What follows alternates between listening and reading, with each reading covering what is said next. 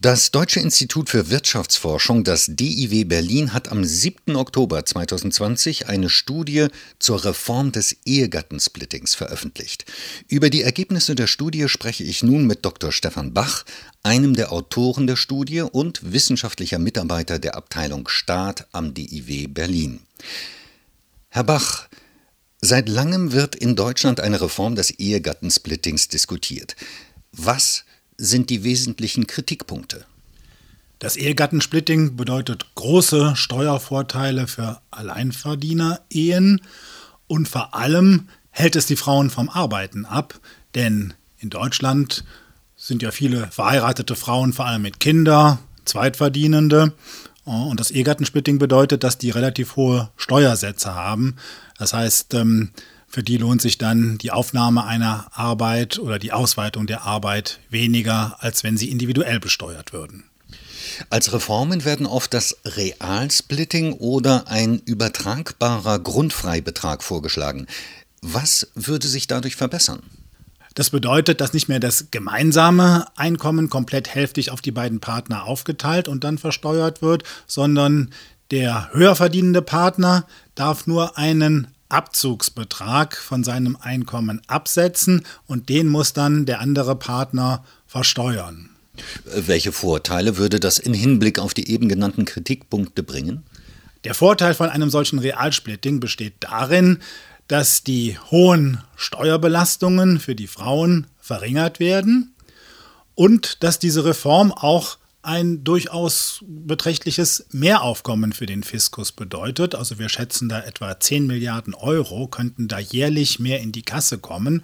Und das Geld kann man dann ja nehmen, um die Steuerpflichtigen breit zu entlasten oder vielleicht gezielter, indem man Familien mit Kindern entlastet. Ja, also wir fördern dann die, die Kinder und nicht nur das reine Ehepaar, sozusagen der, den Status der Ehe. Gilt das nur für das Realsplitting oder auch für den angedachten übertragbaren Grundfreibetrag? Der übertragbare Grundfreibetrag ist noch etwas restriktiver, weil er abgeschmolzen wird, wenn der geringverdienende Partner, also in der Regel die Ehefrau, eigenes Geld verdient. Das hat aber dann natürlich den Nachteil, dass dann die effektive Steuerbelastung auf den Mehrverdienst deutlich ansteigt, weil der besser verdienende Partner, also der Mann, kann dann äh, weniger abziehen und da wirkt dann seine hohe Grenzbelastung und das ist natürlich dann wieder ein Nachteil für die Erwerbstätigkeit von Ehefrauen. Neue Reformvorschläge bringen Zusatzfreibeträge oder Steuerabzüge für Ehepaare ins Spiel. Welche Vor- oder Nachteile hätte das? Der Vorteil ist, dass die Steuerbelastungen von den geringer verdienenden Partnern, also in der Regel den Ehefrauen, reduziert wird. Der Nachteil ist aber, dass alle Ehepaare auch Ehepaare, die mehr oder weniger gleich viel verdienen, davon profitieren. Und das führt dann zu unerwünschten Verteilungswirkungen, auch bei den Besserverdienern. Und vor allem führt das dann zu sehr großen äh, Steuerausfällen. Dann kommt nicht mehr mehr in die Kasse. Unter Umständen äh, ist diese Steuerreform dann sogar mit einem Minderaufkommen verbunden. Was oder welcher Reformvorschlag wäre denn in Bezug auf das Steueraufkommen die beste Lösung? Das Steueraufkommen sollte dabei nicht so stark im Vordergrund stehen, denn es geht ja vor allem um die Erwerbsbeteiligung von äh, Frauen mit Kindern.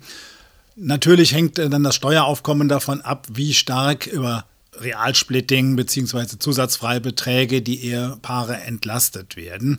Ein höheres Steueraufkommen entsteht natürlich, wenn man diese zusätzlichen Vergünstigungen relativ niedrig hält. Und ein zusätzliches Steueraufkommen kann man dann ja dazu verwenden, dass man Familien breit entlastet über höheres Kindergeld, Kinderfreibeträge oder auch Kinderbetreuungsinfrastruktur und Schule und Bildung. Und das hilft den Familien gerade mit den kleineren Kindern natürlich viel mehr als die paar Euro, die sie beim Ehegattensplitting sparen. Herr Bach, die Diskussion um das Ehegattensplitting ist ja seit langem festgefahren. Inwieweit wäre bei diesen ganzen Reformvorschlägen ein Kompromiss denkbar, um letztendlich zu einer Reform zu gelangen? Man kann das Ehegattensplitting in Deutschland nicht komplett abschaffen, wegen der Verteilungswirkungen, auch wegen rechtlicher Vorbehalte. Da ist unser Vorschlag ein Kompromiss. Der ist relativ leicht umzusetzen, der ist transparent, der erhält auch die Vorteile für Alleinverdiener-Ehen, jedenfalls äh, wenn die keine sehr hohen Einkommen haben.